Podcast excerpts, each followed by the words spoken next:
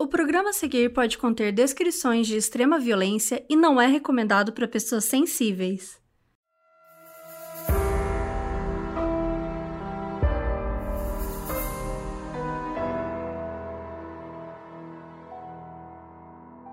Em 2010, Christopher Dunt se especializou em neurocirurgias pela Universidade do Tennessee, nos Estados Unidos. De 2011 a 2013, ele fez cirurgias em 38 pacientes. Desses, 33 tiveram complicações para a vida inteira e dois morreram. Eu sou a Carol Moreira. E eu sou a Mabê.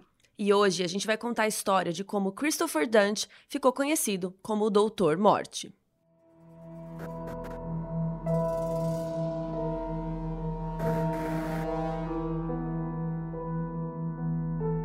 E esse episódio está sendo gravado ao vivo com os nossos apoiadores do Catarse. Uh! Tá dando pra ouvir a voz deles aqui? Não. Não. Eles estão aqui no chat, gente. Eles estão vendo, estão comentando tudo, vendo aqui os bastidores da nossa gravação. Exatamente. Porque assim, o tema já foi escolhido pela galera do Catarse e a gente ainda conseguiu gravar com eles o tema que foi escolhido, mas é para todo mundo, né? Para todo mundo ouvir. Só que como que funciona? Todo mês a gente manda sugestões que vocês mesmos deram pra gente e aí a galera vota qual episódio quer ouvir primeiro. Se você quiser fazer parte do nosso Catarse, você ainda ganha um episódio extra por mês. Então entra lá em catarse.me barra e olha como é que faz para participar.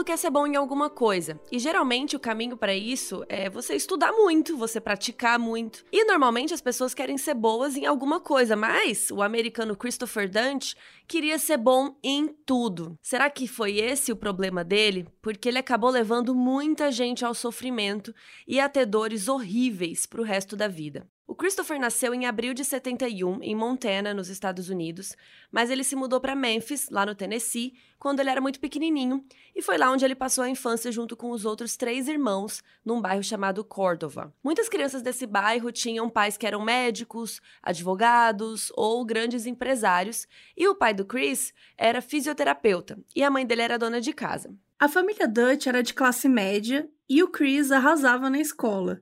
Ele era um adolescente considerado muito bonito, branco, de cabelo curtinho castanho, olhos azuis, sorrisão, uma vibe meio atleta. Ele era super inteligente e muito determinado em tudo que ele fazia.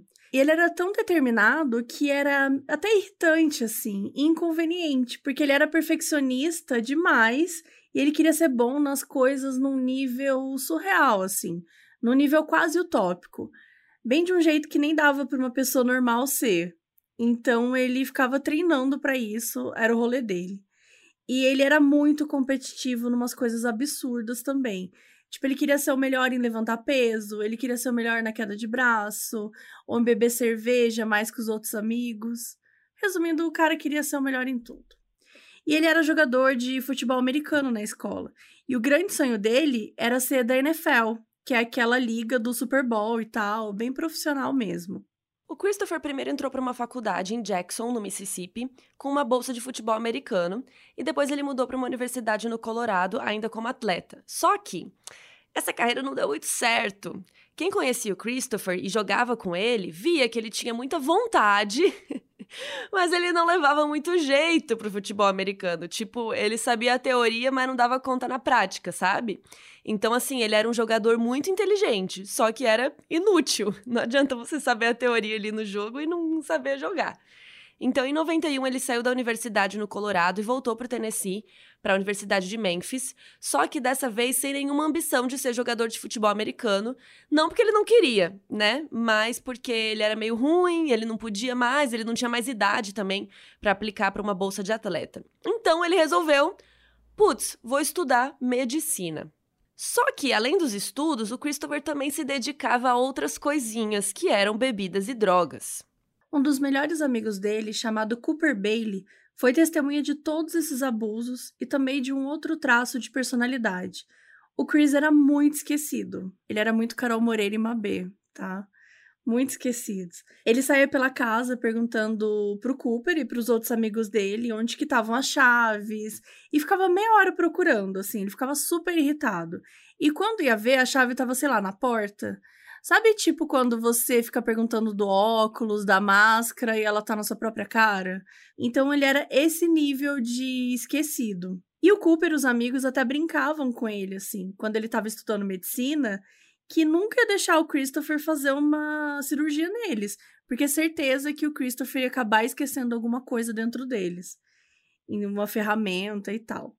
Em 1995, o Christopher completou a primeira graduação em medicina e entrou na Universidade do Tennessee para se especializar em neurocirurgias e fazer a sua residência. A residência é tipo um estágio para os médicos, assim. Eles teoricamente são supervisionados, só que bem mais de perto, né, para acabar não fazendo besteira e tal. Gente, o famoso Grey's Anatomy, né? Eu tô quem revendo viu Grey's aí, então sabe. quem viu Grey's sabe. E uma das coisas que ele fazia lá era trabalhar em estudos de laboratório. E um desses estudos era sobre um tipo de células que podiam ser usadas para aliviar dores de cabeça. Mas as pesquisas que o Chris fez mostraram que essas células também podiam ser usadas na coluna de pacientes para diminuir dor nas costas. Por favor, onde tem isso? Onde compra essas células? Eu preciso. Eu tenho muita dor nas costas. E no joelho também. Se der para o joelho, também pode aplicar aqui que eu estou aceitando. Os estudos eram tão certeiros que ele conseguiu patentear essa pesquisa com outros dois cientistas e conseguiu investimentos para continuar estudando. Mas o comportamento do Christopher era destrutivo demais para os outros cientistas que estavam no projeto com ele, porque ele, ele tava se drogando, bebendo todo dia, sabe? E acabou que eles expulsaram o Christopher, porque simplesmente ele não era uma pessoa que dava para confiar. Primeiro, porque ele passava muito tempo no laboratório mais lá ali no laboratório, sei lá, fazendo coisas teóricas, do que aprendendo efetivamente a fazer uma cirurgia na prática. Então, lembra quando a gente comentou sobre a teoria do futebol americano, de que ele sabia jogar, né, mas era um inútil? Era a mesma lógica aqui também. E mil vezes pior, né, gente? Porque uma coisa é você tá com uma bola e tal, tentar pegar, e outra a gente tá falando de uma vida, de cirurgias e tudo mais. A segunda coisa que incomodava os parceiros de negócios dele era que ele não cuidava dele, assim, tipo, ele não tomava banho, ele era desleixado. E assim, além de tudo isso, ele cheirava muita cocaína e ele também bebia vodka com suco de laranja quase todo dia, como se não fosse nada, como se fosse uma refeição normal, assim, de todo dia. E o pior, gente, ele se drogava até antes das cirurgias que ele ia fazer. O Christopher chegou a ser denunciado por algumas enfermeiras que trabalhavam com ele e tal na residência, e até mesmo por outros colegas. E ele fez até uma espécie de reabilitação para médicos enquanto terminava o curso. No finalzinho de 2010, quando ele tinha 39 anos, ele se formou com MD e PhD, o que quer dizer que ele tinha um certificado de profissional de medicina e ele era especializado na área dele, neurocirurgia. Ele se mudou para o Texas pouco tempo depois e abriu uma clínica chamada Instituto Neurológico do Texas, especializado em cirurgias de coluna, que era o objeto de estudo dele. Em dezembro de 2011, ele conseguiu permissão para fazer cirurgias no Centro Médico de Baylor, que é lá no Texas também. E esse centro médico em Baylor chegou a fazer uma pesquisa sobre Christopher, mas todos os professores e supervisores dele só falaram coisas boas, tipo. Sabe aquele vídeo da Lady Gaga que ela fala: talentoso, brilhante, incrível, maravilhoso, nunca antes vi isso. Só falou coisa boa. Uma das pessoas, inclusive, disse que o defeito dele é que ele pegava muitas tarefas para fazer. O que é mais estranho é que esses médicos e professores e supervisores sabiam das denúncias de consumo de drogas, sabiam que ele tinha ido para reabilitação, que ele era uma pessoa instável. Só que assim, perguntaram para eles, eles não. Ele é ótimo e ele foi contratado. Então ele pegou as coisas dele e se mudou para Dallas, no final de 2011, com a namorada, a Wendy Young, uma menina de 27 anos que ele conheceu num bar naquele ano quando ele tinha 40. E como é que foi, né, que ele conheceu e tal? Ele pagou uma bebida para ela, eles conversaram, saíram algumas vezes e aí já começaram a namorar bem rápido. Tanto que quando eles mudaram para Dallas, a Wendy já estava grávida do primeiro filho deles, que era o Aiden. E lá foi o Christopher ser cirurgião em Dallas, né? Gente, uma info rapidinha aqui para vocês. É, segundo o ProPublica, um jornal online que é especializado em jornalismo investigativo, um médico em residência faz ou observa, em média, 2.500 cirurgias durante a residência toda. E o Christopher fez simplesmente menos de 100. Ou seja, ele não chegou nem a fazer 4% do que seria considerado legal. E mesmo assim, pela Universidade do Tennessee, ele foi considerado apto e pronto para sair da residência e operar no mundo real pessoas reais.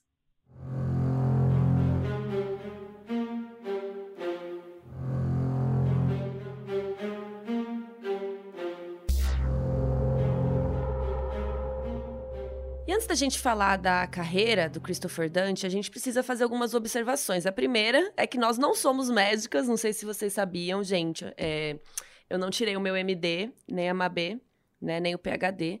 Então, assim, a gente vai falar aqui os procedimentos que ele fez e os erros dele com base no que a gente estudou, né? Se tiver algum erro, se tiver alguma coisa, por favor, corrijam a gente. É, a gente não tá aqui falando que a gente sabe essas coisas de forma alguma, tá? A gente respeita muito a profissão dos médicos. A segunda coisa é que algumas das situações que a gente vai falar são bem detalhadas de, de fuçar no corpo, né? De, tipo, futucar em partes lá do, dos órgãos. Então, se você é sensível a esse tipo de coisa, a gente pede que não escute. E também, né, aquele, aquele bom e velho não escute comendo, que não custa nada. Então, dito isso, vamos lá. A primeira cirurgia dele em Baylor foi em janeiro de 2012. Um procedimento de fusão espinhal, que é de complexidade média, mas que não deveria ser um problema para um cirurgião formado com MD e PhD, né, que nem o Christopher. O paciente se chamava Barry Morguloff e ele estava na casa dos 40 anos e ele trabalhou a vida toda carregando caixas bem pesadas de um caminhão para o outro, assim, e acabou que ele tinha muita dor nas costas. Ele fez uma cirurgia quando tinha uns 30 anos e depois ele foi procurar o cirurgião dele de novo para dizer que as dores tinham voltado. Só que o médico recomendou que era melhor ele perder peso e não que ele operasse de novo. E foi aí que ele foi procurando uma outra solução e tal e acabou encontrando o Dr. Christopher. A cirurgia que o Barry precisava era exatamente a especialidade do Chris, os tais dos discos, né, que ficam entre as vértebras que envolvem a medula espinhal e que absorvem impacto. Teoricamente, na cirurgia, o Christopher ia tirar o disco que estava machucado e ele ia colocar um substituto artificial no lugar. Mas o que ele fez foi forçar o disco para fora, ao invés de delicadamente cortar com bisturi. Isso fez com que danificasse uma vértebra arterial e causou muito sangramento. Além disso, ele ainda deixou fragmentos de ossos nos nervos da espinha desse paciente. Quando o Barry acordou lá na sala de recuperação, ele estava com muita dor. E mesmo depois de muito tempo, essa dor não passava. Um cirurgião que estava lá na sala junto com o Christopher falou que o que ele estava fazendo era errado. E o Christopher simplesmente mandou ele sair e disse que não precisava dele. O cara saiu e denunciou o comportamento dele para o chefe do departamento cirúrgico, contando que o Christopher não sabia o que, que ele estava fazendo, ele não sabia nem o que, que era anatomia e que ele não podia ser um cirurgião. Foi realmente um choque que, mesmo depois dessa denúncia, o Christopher ainda continuou trabalhando no Baylor. E o mais chocante é que ele fez outra cirurgia em outra pessoa. Por causa dos fragmentos de osso que ficaram largados na espinha desse paciente, o Barry, ele nunca se recuperou, gente. E até hoje, ele vai lentamente perdendo os movimentos do lado esquerdo do corpo. Mas a próxima cirurgia do Christopher teve um resultado ainda pior.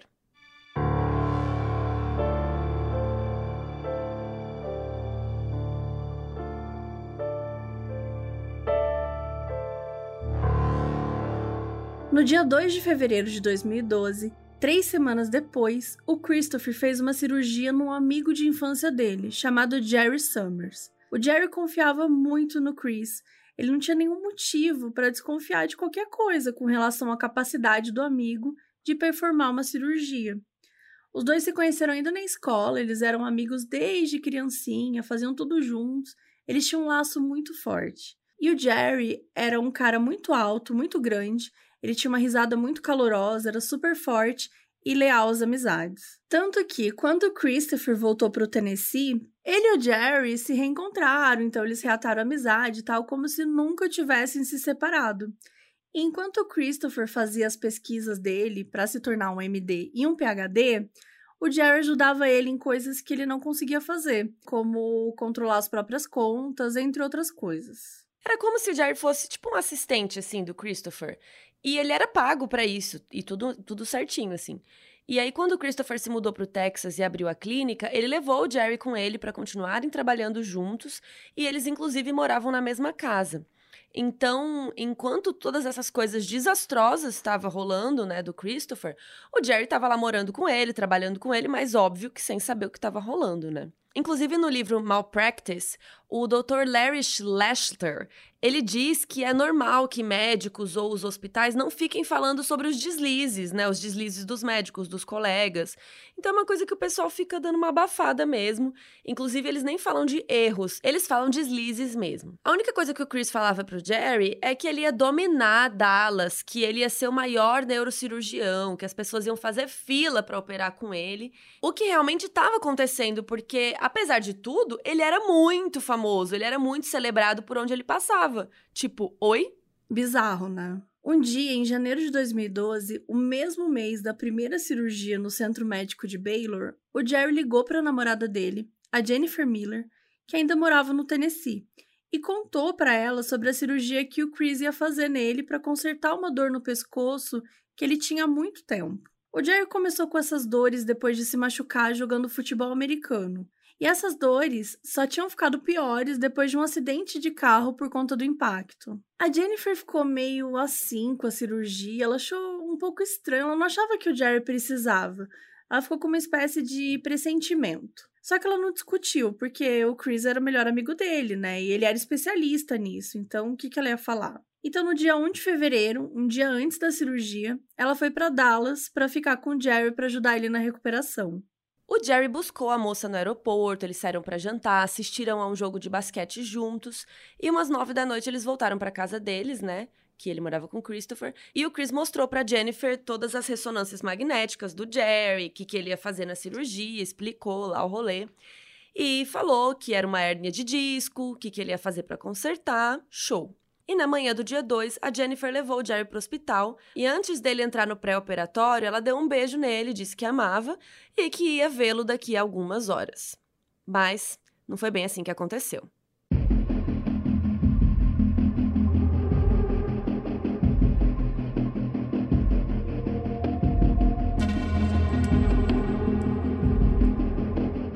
Mais ou menos na hora do almoço, quando a Jennifer e a Wendy, que era a namorada do Christopher, quando elas estavam comendo, a Jennifer recebeu uma ligação da mãe do Jerry, falando que alguma coisa tinha dado errado e que ele estava na UTI.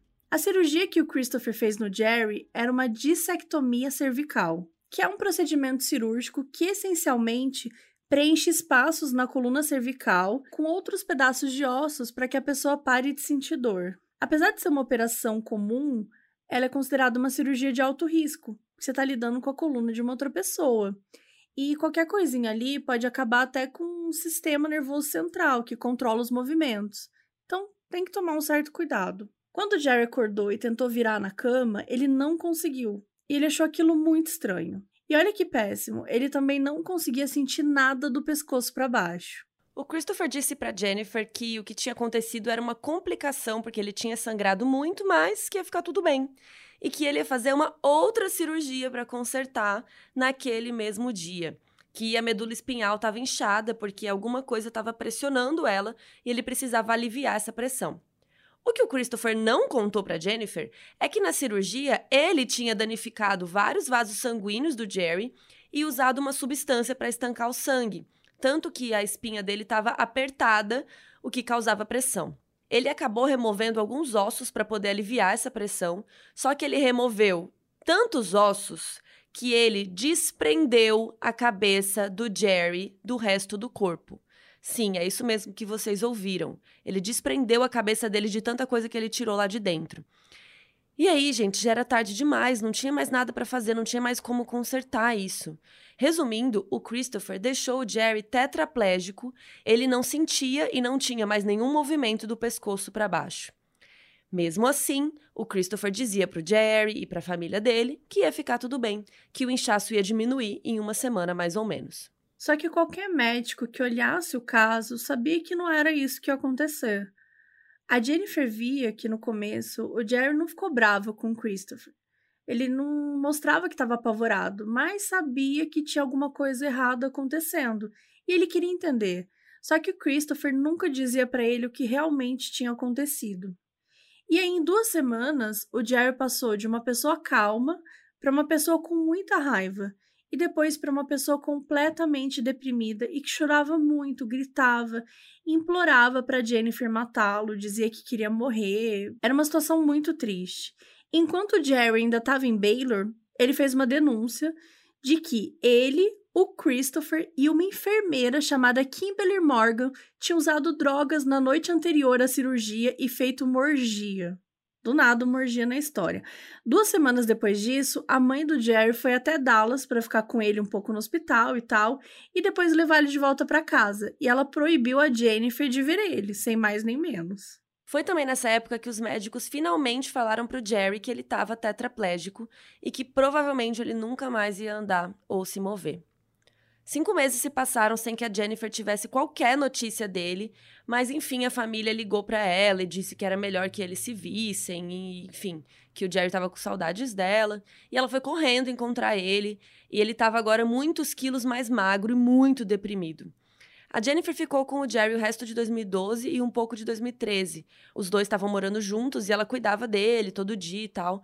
Mas conforme o tempo foi passando, o Jerry foi ficando uma pessoa muito raivosa, sabe? Ele foi ficando uma pessoa triste, agressiva.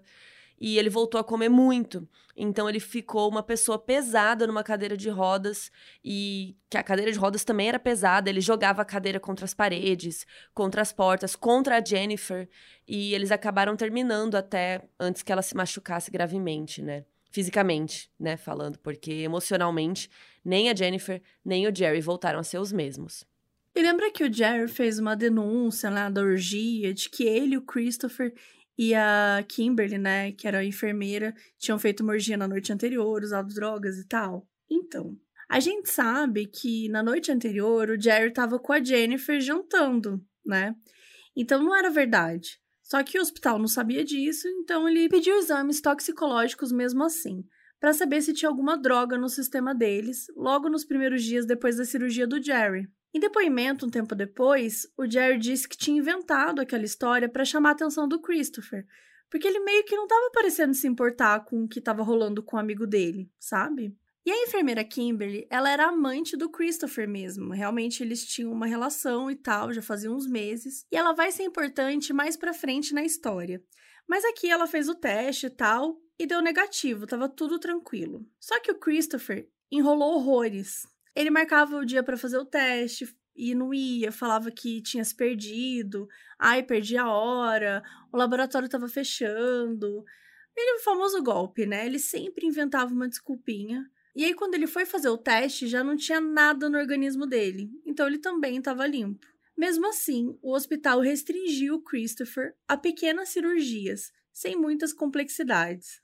No dia 12 de março, o Christopher fez mais uma cirurgia no Baylor em uma paciente chamada Kelly Martin, de 54 anos, que tinha caído da escada, e isso fez com que ela ficasse com uma hérnia de disco nas costas.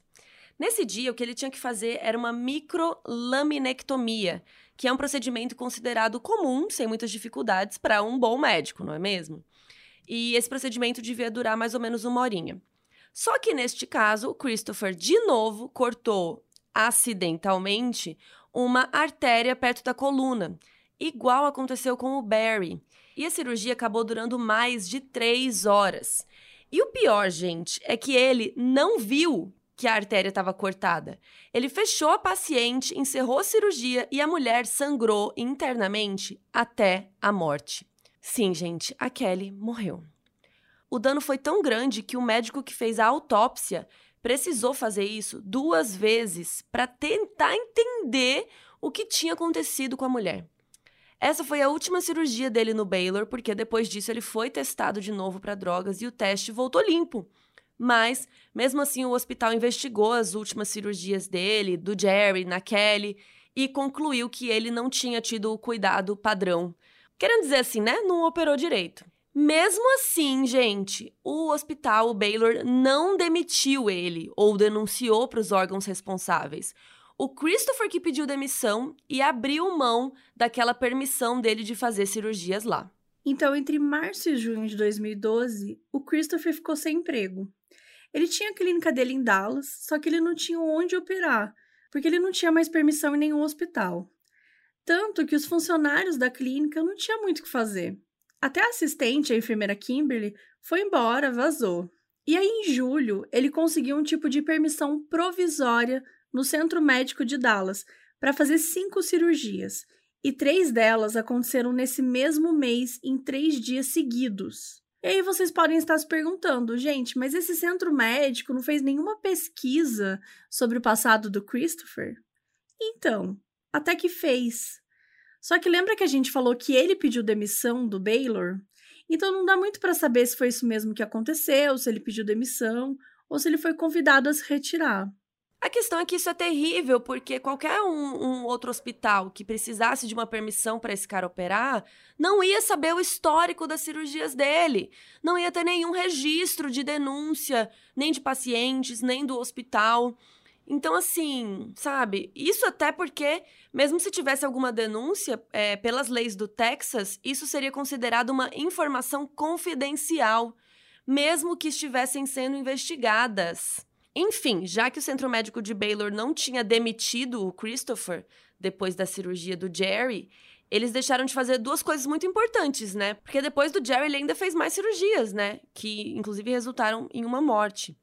Então, eles não fizeram nenhuma denúncia para a junta médica do Texas. Eles não avisaram para eles que o Christopher tinha feito cirurgias desastrosas. Na época, até então, ele tinha feito duas já. A segunda coisa é que eles não fizeram uma denúncia para o banco de dados de médicos dos Estados Unidos, que, segundo o podcast Dr. Mort, é basicamente uma lista com os piores médicos dos Estados Unidos que todo hospital pode consultar e nunca contratar alguém de lá. Gente, impressionante ter essa lista, né? Preso, ninguém, ninguém quer prender ninguém, mas vai ter a lista lá dos piores. Então, por exemplo, se o Christopher fosse demitido por conta das cirurgias do Jerry e da Kelly, isso fosse registrado no banco de dados, serviria meio como uma justa causa, né? E ninguém ia querer contratar alguém que tivesse paralisado um paciente daquela forma e matado o outro. Só que, como a gente está vendo nessa história, né, o tempo todo, não foi isso que aconteceu. Inclusive, aconteceu algo pior. Eles escreveram uma carta oficial em abril de 2012 para o Christopher apresentar em qualquer outro hospital, dizendo que investigaram o que tinha para ser investigado e que ele estava apto sim para operar e que ele era inclusive um bom médico. Parabéns.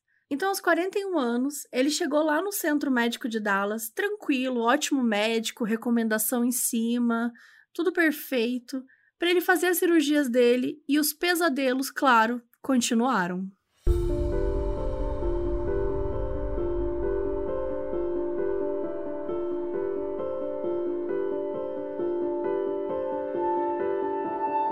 primeira cirurgia que Christopher fez no Centro Médico de Dallas foi foi bem, por incrível que pareça. A paciente se chamava Shirley Mock e ela e o marido tiveram ótimas primeiras impressões do Christopher, o que deixou eles super tranquilos com relação à cirurgia que ela ia fazer. Ela tinha 71 anos e trabalhava na administração de uma escola e ela estava com muita dor nas costas, a ponto de nem conseguir andar. No final da cirurgia, a Shirley voltou para casa com bem menos dor do que ela tinha antes. Então parecia tudo bem, né? Até aí tudo bem. Ficou tudo ok. Até que alguns meses depois, o Christopher, o médico, insistiu que a Shirley tinha que operar de novo. E dessa vez, ele deixou vários pedaços de ossos alojados na coluna da mulher, o que fez com que ela ficasse com dores para sempre. A segunda cirurgia foi da paciente Floella Brown. Ela foi procurar o Christopher aos 64 anos ela estava prestes a se aposentar e mudar para uma casa perto de um lago com o marido Joe, que já estava aposentado. Ela já tinha feito uma cirurgia, só que as dores no pescoço e no ombro esquerdo tinham voltado. Então ela resolveu procurar outro médico. E quem foi, né? Quem é que ela encontrou? A cirurgia que o Christopher tinha que fazer era simples para um neurocirurgião decente, coisa que ele não era, né? E o que, que ele precisava fazer? Ele tinha que tirar um dos discos de titânio da outra cirurgia e substituir por um outro aparelho, que iria fundir as duas vértebras e acabar com as dores da paciente. Ele começou a operar nela na manhã do dia 24 de julho, e no começo estava indo tudo bem. Só que depois de uns 20 minutos, o Christopher começou a reclamar que tinha muito sangue e ele não conseguia enxergar nada. Só que assim, tinha muito sangue mesmo. Tanto que começou a escorrer pelo tecido azul que fica em cima do paciente e começou a pingar no chão. As enfermeiras na sala tiravam esponjas e mais esponjas cheias de sangue pingando. A Floella simplesmente não parava de sangrar. De algum jeito, não sabemos como, o Christopher conseguiu terminar a cirurgia, liberou a paciente, que obviamente tinha perdido muito sangue. Na sala de recuperação, ela até que estava bem nas primeiras horas. Ela recebeu uma visita do marido dela, o Joe, recebeu os, os filhos, né, a netinha e tudo mais. Mas o Joe percebeu que tinha alguma coisa errada, que ela estava muito estranha. E um pouco depois dele ir embora, a situação piorou. Quando ele voltou às 5 e meia da manhã do dia seguinte, ela estava tendo convulsões no quarto. O Joe chamou os médicos e eles levaram ela correndo para a UTI, mas ela já tinha perdido a consciência. Ela foi transferida para outro hospital, mas não teve jeito. Por causa de um parafuso mal colocado no pescoço dela, que danificou uma artéria, ela teve morte cerebral e ela foi desligada dos aparelhos uns dias depois da cirurgia.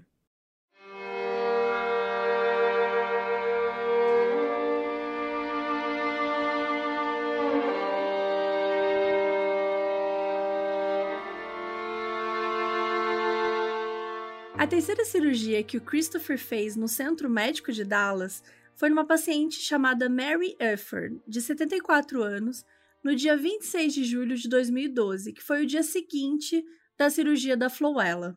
Enquanto a Floella estava na UTI tentando se recuperar do estrago que ele tinha feito. A cirurgia da Mary era para começar às 7 da manhã, só que o Christopher só chegou no hospital às 7h45 da manhã e com uma cara de quem estava muito chapado, com a pupila super dilatada e quase sem piscar. E um médico chamado Randall Kirby, que estava com Christopher no dia anterior acompanhando a cirurgia da Floella, achou muito mais estranho esse comportamento dele, porque ele já tinha ficado, né, meio bolado com o Christopher no dia anterior. Aí o cara chega assim, com a pupila dilatada, chega atrasado. O cara tava achando meio estranho. E aí ele contou pro Chris como é que tava a Floella. E o que, que ele esperava? Ele esperava que o Chris fosse remarcar a cirurgia da Mary para cuidar da outra paciente. Só que o Chris simplesmente continuou como se nada tivesse acontecido.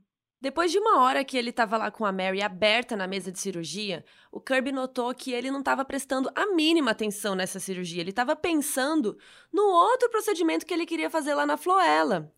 O Kirby disse que não ia rolar fazer aquele procedimento que ele queria naquele hospital, porque não era autorizado. E o Christopher ficou pistola, ele falou que ia fazer sim e ponto. Aí o Kirby foi falar com os supervisores, né? Eles entraram na sala de cirurgia e falaram: Amore, não, não vai rolar. E aí o Christopher simplesmente saiu da sala com a mulher ali aberta na mesa e ele ficou fora da sala por 15 minutos. E a paciente lá, foda-se. Enquanto isso, os enfermeiros estavam procurando um parafuso que tinha que estar tá num determinado osso para fixar, mas não estava, eles não conseguiam achar. E o raio-x não estava ajudando muito. Quando o Christopher voltou para a sala lá depois de 15 minutos, ele disse que o parafuso estava sim onde era para estar, tá, falando que tipo, o raio-x está errado, tá? Ele discutiu com todo mundo na sala. Ele voltou para Mary para furar ela mais algumas vezes e depois, sem fazer mais nada, ele deu a cirurgia por encerrada. Quando a Mary acordou, ela tinha perdido quase um terço de todo o sangue na cirurgia. Ela estava super confusa, ela estava com uma dor insuportável, não conseguia mexer as pernas, os dedos dos pés, não conseguia nem se virar na cama. Foi quando o diretor do centro médico resolveu ligar para outro cirurgião, o Dr. Robert Henderson. Era mais ou menos duas horas da tarde quando ele atendeu o telefone e ouviu do diretor do centro médico de Dallas que tinha um paciente que tinha acabado de sair de uma cirurgia e que não estava indo muito bem, então que ele precisava dele, da experiência dele. E até é normal um cirurgião pedir ajuda do outro, assim, que talvez tenha uma experiência melhor, ou seja mais especialista na área, ou até às vezes para ter um segundo, uma segunda opinião, né? Só que era estranho o diretor ligar para ele. Então ele sabia que tinha alguma coisa errada acontecendo. E aí, quando ele chegou no hospital, os enfermeiros explicaram tudo para ele. O Robert olhou as anotações do Christopher e tudo parecia normal. Ele tinha o costume de escrever, né? Passo a passo, tudo que ele ia fazer. E tudo, tudo que estava ali parecia fazer sentido. Porém, quando o Robert viu os raios-x da Mary para ver o que estava rolando, ele viu que o Christopher não tinha feito nada do que ele escreveu lá que ele ia fazer. Ele conversou com a Mary, que estava super deprimida, porém estava aliviada, né, de ter outra pessoa cuidando dela e não aquele monstro lá. E o Robert explicou para ela que ia fazer uma nova cirurgia para tentar consertar o que tinha acontecido. E no dia seguinte, no dia 27, o Robert abriu a coluna da Mary e ele ficou horrorizado com o que ele encontrou. Tanto que ele gravou todo o processo. A primeira coisa que ele notou é que no meio do canal da espinha tinha um parafuso atravessando assim, do nada, sem estar tá ligado a nada, meio que tipo um parafuso solto balançando ali no meio da coluna da mulher. E a coluna dela ainda tinha outros três buracos aleatórios sem nada, onde o Christopher tinha tentado colocar parafusos, só que não tinha rolado. O primeiro parafuso que ele encontrou, além de estar atravessando o canal da espinha, também tinha triturado um monte de nervos que controlavam a bexiga e uma das pernas. O Robert tirou vários fragmentos de ossos de toda aquela bagunça e procurou pela via nervosa, só que ele não encontrou, porque ela não existia mais o Christopher tinha cortado, e era por isso que a Mary não conseguia mais levantar uma das pernas. E aí você pensa que não dá para ficar pior, mas dava. Com o Christopher dava para ficar pior. E esse dano tinha sido feito no disco vertebral errado, um que nem precisava ser operado. E o que realmente precisava, que tinha um problema, ainda estava lá e não tinha nem sido mexido. Assim, de verdade, gente, não, eu não tenho palavras acho que não, não, não dá para não tem nada a gente não consegue resumir o, o, o, desprezo pela vida humana que esse cara teve assim. É surreal é surreal. Depois dele terminar a cirurgia na Mary e estabilizar ela o máximo que ele conseguiu o Robert começou a pensar que talvez aquele cirurgião fosse um impostor porque ele falou assim meu como que um médico estudado fez esse tanto de merda, né? Eu, inclusive, vou deixar este palavrão aqui, porque, assim, esse cara só fez merda. Não dá. Era como se a pessoa tivesse continuado de propósito a cirurgia, mesmo sabendo que a pessoa ia ficar com muita dor, ou até a pessoa ia morrer. E aí o Robert foi atrás das credenciais do Christopher, ligou na Universidade do Tennessee para ver se era ele mesmo, tipo, esse cara da foto é esse mesmo cara que, sabe, ele queria confirmar que, que não era um impostor. E era ele mesmo. Ou seja, ou esse cara era um médico ruim, ou ele era, sei lá, dependente de drogas e tava doidão, ou ele era um assassino psicopata mesmo.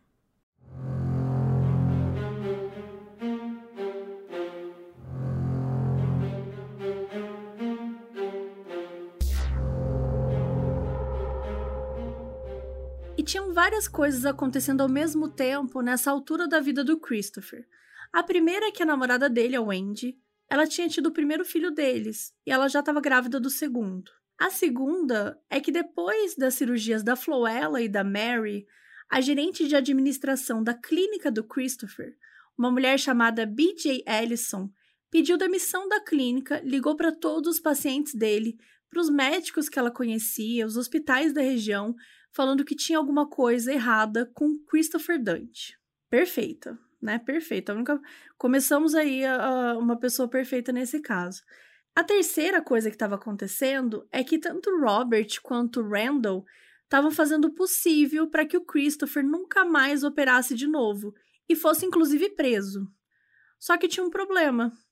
Ninguém nunca tinha ouvido falar de um médico que tinha sido preso por conta de alguma coisa que tivesse acontecido dentro da sala de operações. Valia a pena tentar mesmo assim. Eles ligavam para todo mundo que eles podiam. O Robert, inclusive, ligou para o centro médico de Baylor no final de julho de 2012 para falar sobre isso.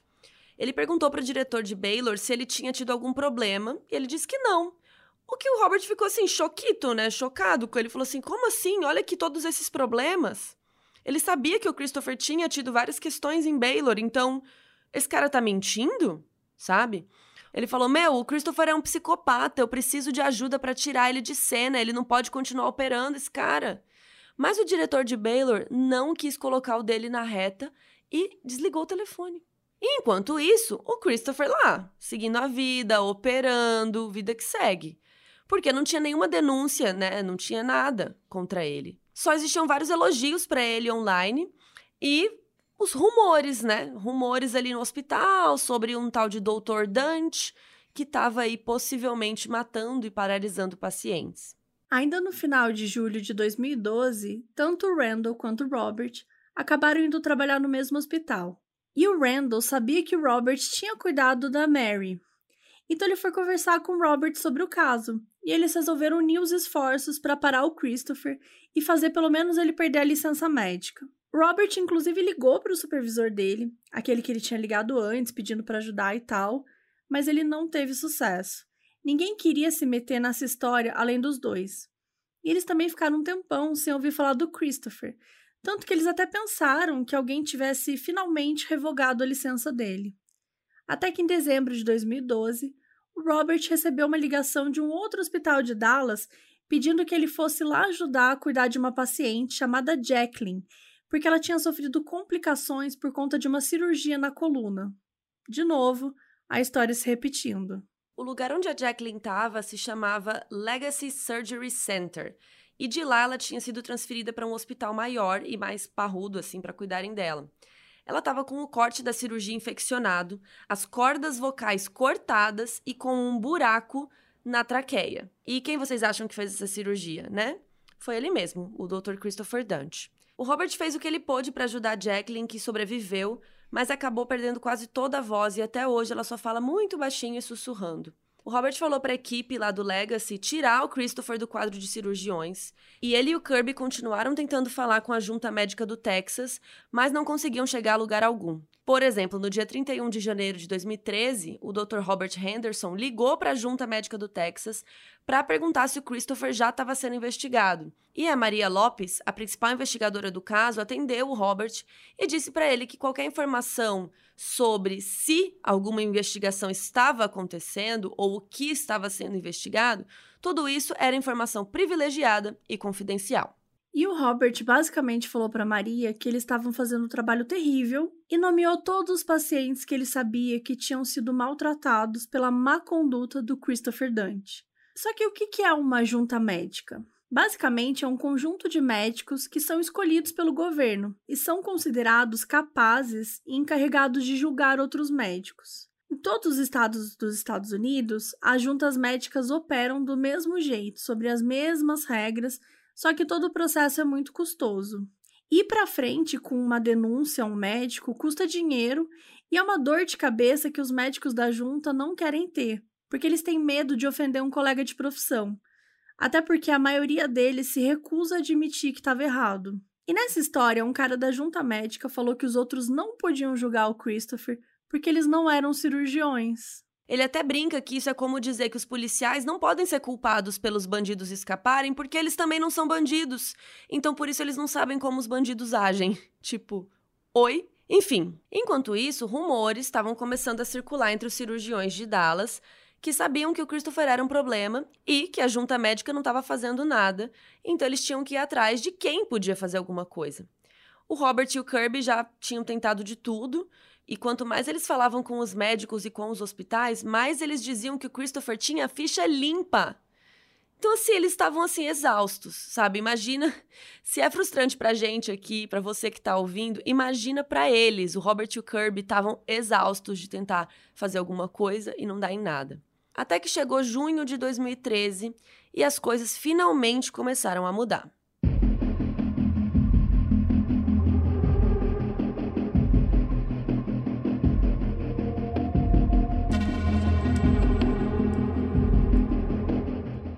Jeff Glidewell tinha sofrido um acidente de moto em 2003.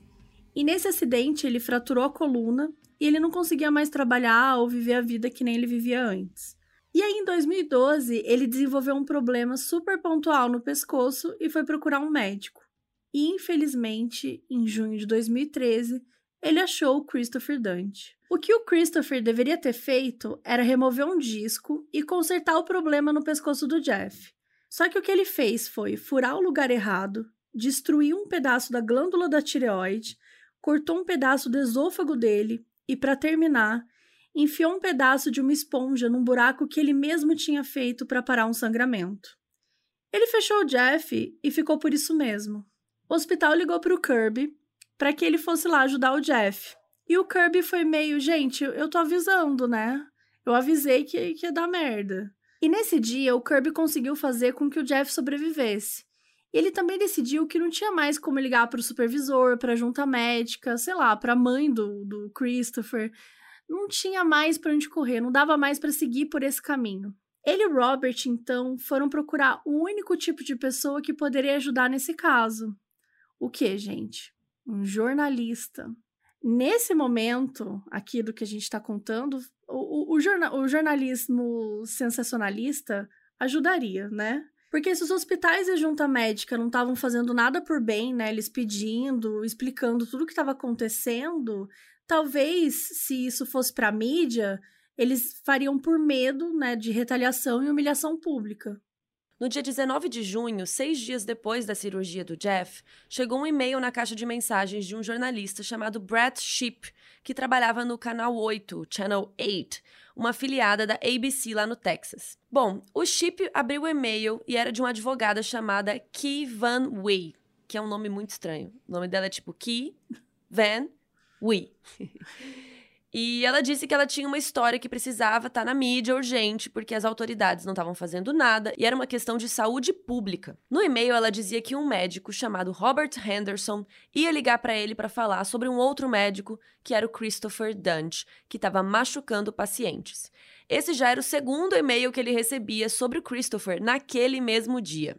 Mais cedo, ele tinha recebido uma mensagem de uma mulher que dizia que uma amiga dela tinha sido operada por um cara chamado Christopher Dante. E ela também contava no e-mail que ela sabia que duas pessoas tinham morrido e duas outras tinham ficado paralisadas por esse médico. E isso já era um sinal para ele investigar. Então ele pegou o telefone e começou a coletar o máximo de informações que ele podia.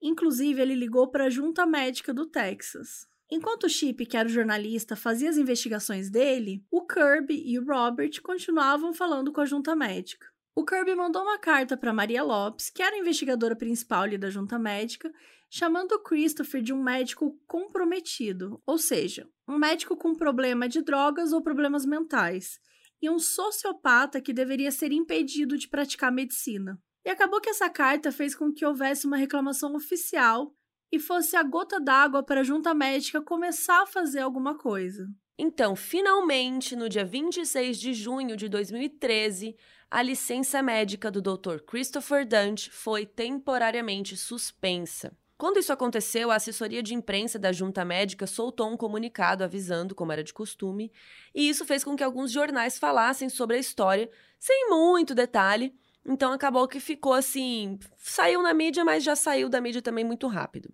Só que uma matéria gigante tinha saído em uma revista respeitadíssima chamada Texas Observer. A matéria tinha como título Anatomia de uma Tragédia e falava sobre os casos do Christopher que a gente falou até agora. Lá no nosso site, o modusoperandipodcast.com, inclusive tem essa matéria linkada e tem muita coisa lá, tem foto de tudo para vocês darem uma olhada. Se vocês quiserem, é só procurar este episódio específico lá no nosso site modusoperandipodcast.com. Nessa matéria, o jornalista diz que um dos médicos que conversou com ele comparou Christopher ao Hannibal Lecter. Olha que, que, que foda, né? A matéria também diz, com todas as letras, que de 2012 até o dia que a licença dele foi suspensa temporariamente, ele paralisou quatro pacientes e matou duas. O Robert foi entrevistado pela matéria e ele fez várias críticas à junta médica do Texas, falando que eles simplesmente não faziam um trabalho que eles eram pagos para fazer. O problema maior, na verdade, é que a licença do Christopher tinha sido suspensa. Ou seja, ele tinha uma outra chance para pegar a licença de volta. A matéria do Texas Observer falou ainda sobre o funcionamento da junta médica do Texas até aquele momento e mostrou que o processo de investigação é muito lento. Para começar, a junta médica só pode abrir um caso contra um médico depois de uma denúncia escrita, então eles não podem simplesmente ir lá e começar a investigar alguém. Depois, uma equipe da junta tem até 45 dias para examinar a denúncia e decidir se vai investigar. Se for rolar, os investigadores da própria junta começam a intimar hospitais e pedir os registros daquele médico e das coisas que ele fez. Com esses registros em mãos, dois médicos da mesma área que a pessoa está sendo investigada examinam o caso para ver se realmente houve negligência ou se a pessoa agiu de má fé com um paciente. E como Christopher era um cirurgião neurologista especializado em medula espinhal, teoricamente, né? É, são poucos os médicos que a junta considera que podem ser juízes nesse caso. E esses mesmos médicos são ocupados, né? Porque eles têm trabalho, eles têm paciente para atender, enfim. Então essas coisas acabam demorando meses e às vezes até anos. E aí, se acontece de um dos investigadores realmente né, construir um caso bonitinho contra a pessoa, o caso é mandado para avaliação dos 12 profissionais que fazem parte do conselho da junta médica e sete civis como se os 12 fossem um juiz e os sete fossem aquele júri, né, de formado de público, assim.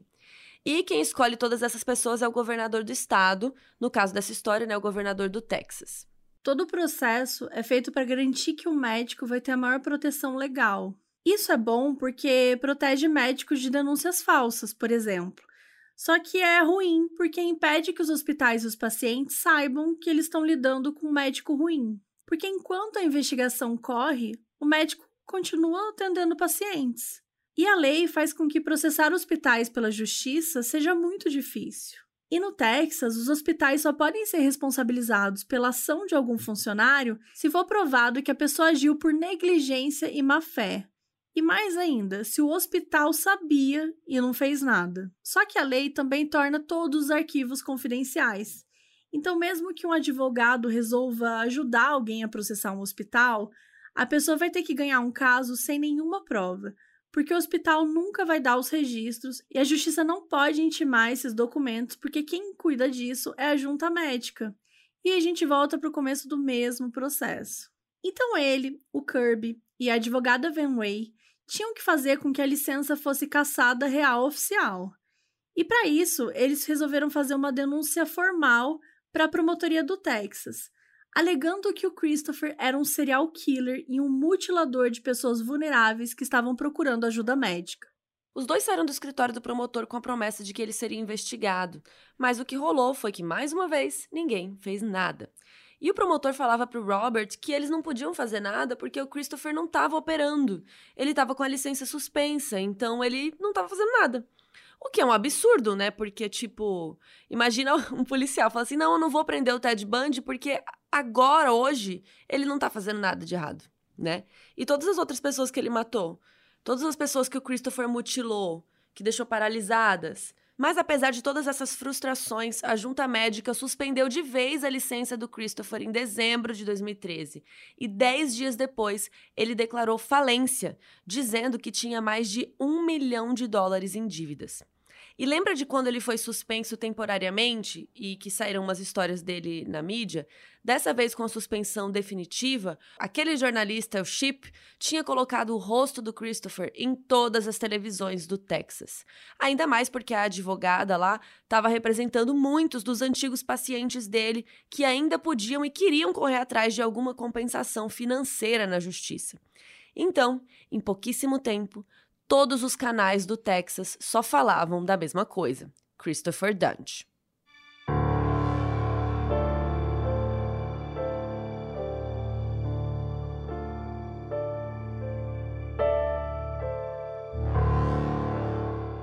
Pouco depois que a mídia começou a falar dele em todos os lugares, o Christopher se mudou para o Colorado para casa dos pais.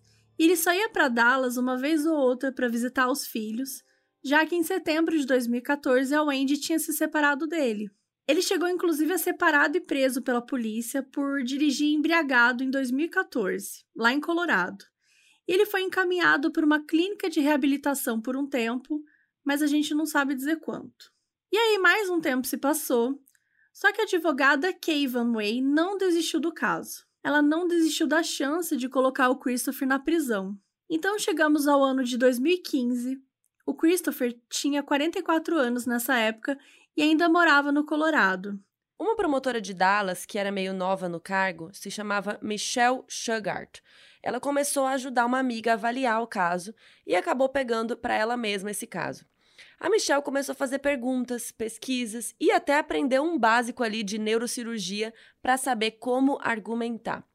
E também começou a pensar em que ela podia acusar o Christopher, onde que os crimes dele cabiam no Código Penal. Foi aí que a Michelle pensou: putz, o caso da Mary Eford, ela já tinha mais de 65 anos, ou seja, ela era considerada idosa pelo estado do Texas, então ela podia entrar na justiça com esse caso. E ela ainda ia poder provar usando os outros casos, como o do Barry, da Kelly e do Jerry Summers. Só que esse caso já estava quase prescrevendo, né? Já estava quase acabando o tempo que ela podia fazer algo a respeito. Porque a cirurgia da Mary tinha sido três anos antes, em 2012. Então ela tinha quatro meses só antes que o caso prescrevesse. Em julho de 2015, a Michelle finalmente chegou num ponto que já dava para indiciar o Dr. Christopher Dante, e foi isso que ela fez. As acusações seriam tanto de negligência quanto de tentativa grave de agressão, por outros cinco casos, incluindo o da Floella Brown, que morreu, e o do Jeff, o cara que ficou com a esponja nas cordas vocais, porque o Christopher tinha esquecido. Tinha esquecido, não, né? Tinha deixado a esponja lá. A Michelle levou tudo isso para o grande júri no Texas, que autorizou um mandado de prisão. A única coisa que faltava era o Christopher estar de fato no Texas. Isso aconteceu em 21 de julho, quando ele foi lá visitar os filhos. Quando a polícia pegou o Christopher e colocou ele numa sala para ser interrogado, ele começou a listar os casos e o que tinha acontecido como se ele tivesse feito tudo o que ele podia fazer. E o Christopher fisicamente estava muito diferente. Ele tinha ganhado peso, ele estava com as roupas sujas e largadas, estava todo desajambrado. E ele estava com a cara de quem não dormia há um tempão. Só que mesmo assim, ele achou que ele podia falar um monte de jargão médico que ia tudo ficar tranquilo, né? Que ele ia ser o simpaticuzão lá e isso ia ser suficiente para os policiais ficarem de boa. O Christopher até ofereceu os documentos dele de forma voluntária para a promotoria, mas a Michelle e a equipe dela não só já tinham isso, como eles não valiam de nada, já que o Centro Médico de Dallas quanto o de Baylor não tinham registrado queixas formais. No caso da Mary, ele diz que a perfuração das artérias acontece em 6% das cirurgias e que ele também estava distraído porque a outra pessoa, a Floella, estava na UTI. Ele disse que o supervisor do hospital entrou na sala surtando por causa da Floella, mas a gente contou aqui que o supervisor do hospital só entrou na sala porque o Christopher disse pro Kirby chamá-lo, né? Porque ele estava causando ali na sala. O Christopher também falou no interrogatório que as denúncias que ele usava drogas vieram de outros médicos que queriam prejudicá-lo. E a gente até tentou achar esse interrogatório aí na internet, mas não conseguiu. Mas dá para ouvir umas partes dele no episódio 5 do podcast Doutor Morte, que fala sobre esse caso, que também está linkado lá no nosso site. Bom, no final das contas, o Christopher ficou preso no Texas enquanto aguardou seu julgamento e a fiança era de 600 mil dólares. A Michelle começou a organizar as evidências que ela tinha e procurar as testemunhas. E ao todo, ela conseguiu identificar que o Christopher Dante tinha atendido 38 pacientes, sendo que 33 acabaram paralisados ou com as cordas vocais danificadas ou com muito mais dor ou mortos, como a Floella e a Kelly. E aí saiu uma matéria sobre o Christopher no Dallas Magazine, chamando ele de Dr. Death, ou seja, Doutor Morte. E esse nome pegou. Inclusive, você pode ler essa matéria lá no nosso site também, modusoperantepodcast.com. A advogada Kay Van Way, ela acabou representando 14 pacientes do Christopher, simplesmente porque nenhum advogado queria pegar o caso porque era super difícil de provar e de quebrar as barreiras da junta médica. Mas aqui ela estava lá, ela foi guerreira.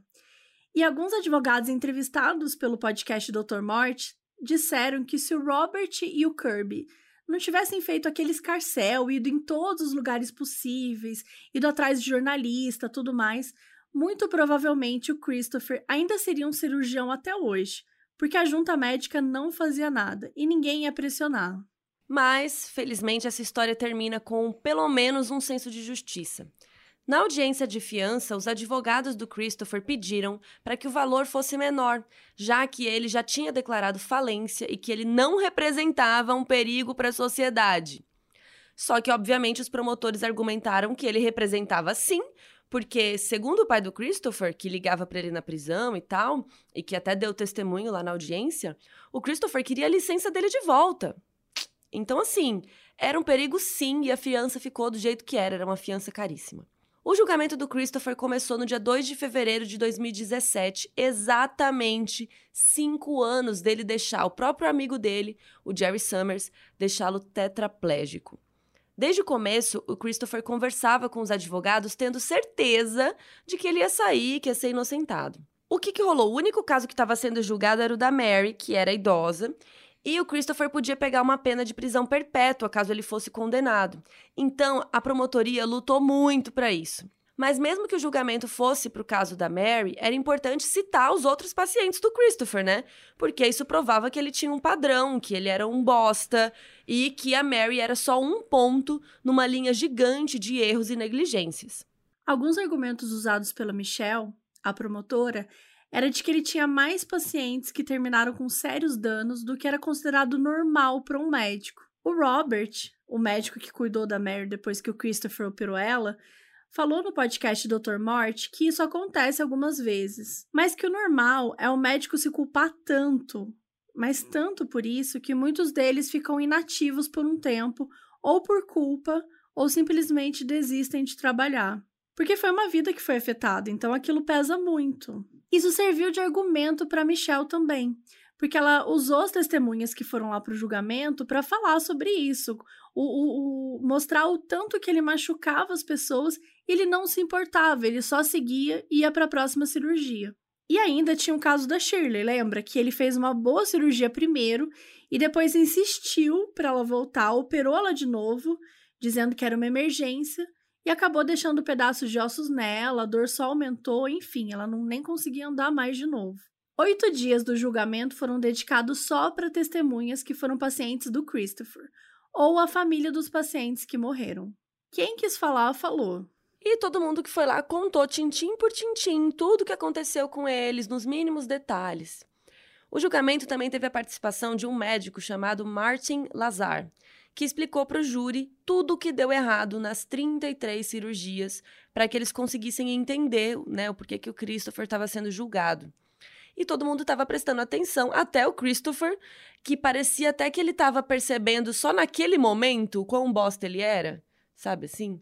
Enfim, uma das maiores e mais importantes testemunhas foi a enfermeira Kimberly, a Kimberly Morgan, que era amante dele, assistente dele na época que a gente falou que ia voltar. Pois é, ela está aqui. Ela testemunhou por Skype, porque ela acabou seguindo a carreira militar e ela estava servindo em outro país. E no testemunho ela disse que tentava não pensar nos casos do Jerry e da Kelly, porque eram muito traumáticos para ela. A Kimberly também leu uns e-mails que o Christopher mandou para ela enquanto eles tiveram um caso e que eram evidência. Tinha uns e-mails que eram bem viajados e outros bem assustadores. Num dos e-mails, uma das frases que ele escreveu foi: Eu estou pronto para deixar para trás o amor, a gentileza, a bondade e a paciência que eu carrego em tudo que faço, para me tornar um assassino a sangue frio. Gente, enfim. E ele segue falando que ele acabaria com qualquer um que entrasse no caminho dele. A única testemunha que a defesa chamou para o Christopher foi um respeitado cirurgião de Dallas que disse que o Christopher não poderia ser responsabilizado sozinho por aquilo, que a culpa também era do sistema e o Christopher era só uma consequência. O que assim, ele era só uma consequência, não, né? Mas que a culpa também era do sistema, Sim, o cara não estava de todo errado, porque, né, a junta médica foi com Deus. No final das contas, no dia 14 de fevereiro, o júri começou a deliberar e só quatro horas depois voltou com o veredito de culpado. Então, aos 46 anos, o Christopher foi condenado pela lesão a uma pessoa idosa, a Mary, e foi sentenciado à prisão perpétua, e foi o primeiro médico a ser condenado em uma corte nos Estados Unidos. Um ano depois, em 2018, o Christopher e seus advogados puderam fazer uma apelação alegando que esse precedente faria com que todos os médicos ficassem com medo de serem condenados e que a justiça tinha falhado em provar que ele tinha a intenção de machucar a Mary acima de qualquer dúvida. E assim, na boa aqui, espero que os médicos tenham medo mesmo. Como assim? É, óbvio. Né? Até porque, gente, se você tem 38 pacientes e 33 saíram piores do que entraram, cara, alguma coisa muito errada tá acontecendo. Não tem como, não tem discussão sabe? Tipo, uma coisa é ter um problema numa cirurgia. E acontece, infelizmente acontece, às vezes por negligência de, de, de médico, às vezes porque, enfim, acontece mesmo, alguma coisa do organismo tal, tudo pode acontecer. Mas é, nesse caso aqui, era uma pessoa que não sabia fazer nada. Era um cara que estava abrindo pessoas e fazendo o que ele queria dentro dos corpos e depois fechava. Sim. E a defesa do Christopher também disse que os e-mails que foram lidos no julgamento foram tirados de contexto. Apesar disso, a sentença foi mantida. Atualmente, o Christopher tem 50 anos e está numa prisão perto de Houston, no Texas, e vai poder pedir liberdade condicional em 2045, quando ele terá 74 anos. A Wendy, que foi ex-namorada e mãe de dois filhos dele, disse em uma entrevista recente que ele mantém contato com os filhos, liga todos os dias, que lá na prisão ele lê muito, ele faz exercícios e que ele tem um trabalho, mas que ela não sabe qual é. Em fevereiro de 2021, dez anos depois do Christopher deixá-lo tetraplégico, o Jerry Summers teve uma infecção por causa daquela cirurgia ainda e faleceu.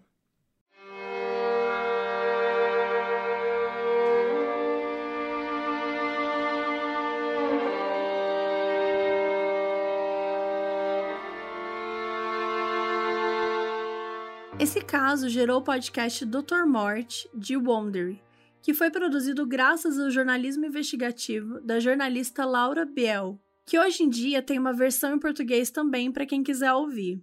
A Peacock lançou uma minissérie de ficção chamada Doctor Death. A série estrelada pelo Joshua Jackson, do Dawson's Creek, que faz o Christopher, o Alec Baldwin, que faz o Robert Henderson, e o Christian Slater, que faz o Randall Curb. Ela é totalmente baseada no podcast, então conta a história completa também, acompanhando os esforços do Robert e do Kirby em fazer com que o Christopher seja preso. Junto com a série, a Peacock também lançou um documentário em quatro partes, onde eles entrevistam várias pessoas que tiveram as vidas destruídas pelo Christopher e que sobreviveram, e também pessoas que conviveram com ele. A verdade é que todo esse caso podia ter sido evitado caso os hospitais, a junta médica, os médicos envolvidos, se todos eles não tivessem praticando a cultura do silêncio, né? Um acordo não verbal ali de se proteger, de proteger o hospital, né? Para que ninguém saísse perdendo, inclusive para que todo mundo ganhasse bastante dinheiro. Os supervisores do Christopher Dante na Universidade do Tennessee nunca iam admitir que deixaram ele completar a residência com menos de 100 cirurgias. O hospital de Baylor jamais ia admitir que deixou um médico que matou um paciente e paralisou outro simplesmente ir embora sem reportar nada. Todos os personagens dessa história fazem parte de uma gigantesca bola de neve que termina na junta médica do Texas não fazendo nada. Porque eles não poderiam julgar um cirurgião sem ser um cirurgião, e porque ninguém queria ali ter a dor de cabeça de enfrentar uma batalha na justiça. E tudo isso às custas da Mary, da Floella, do Jerry, da Kelly, do Barry e de outras 28 pessoas que o Christopher Dante matou, paralisou ou deixou com os membros danificados e dormentes para o resto da vida.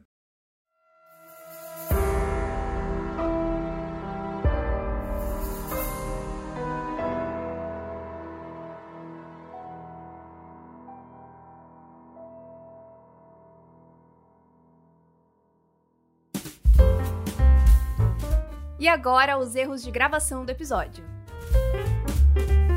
Inclusive no livro Malpractice, do Dr. Larry Schlaster. A segunda cirurgia foi da paciente Floella Brown, que ela foi procurar o Christopher quando ela tinha 60... Que foi procurar... Onde os crimes dele cabiam no Código Penal. E foi aí que a Michelle... Desculpa, você falou penal. Penal? Os, super... os, sur... os supervisores os super. Os.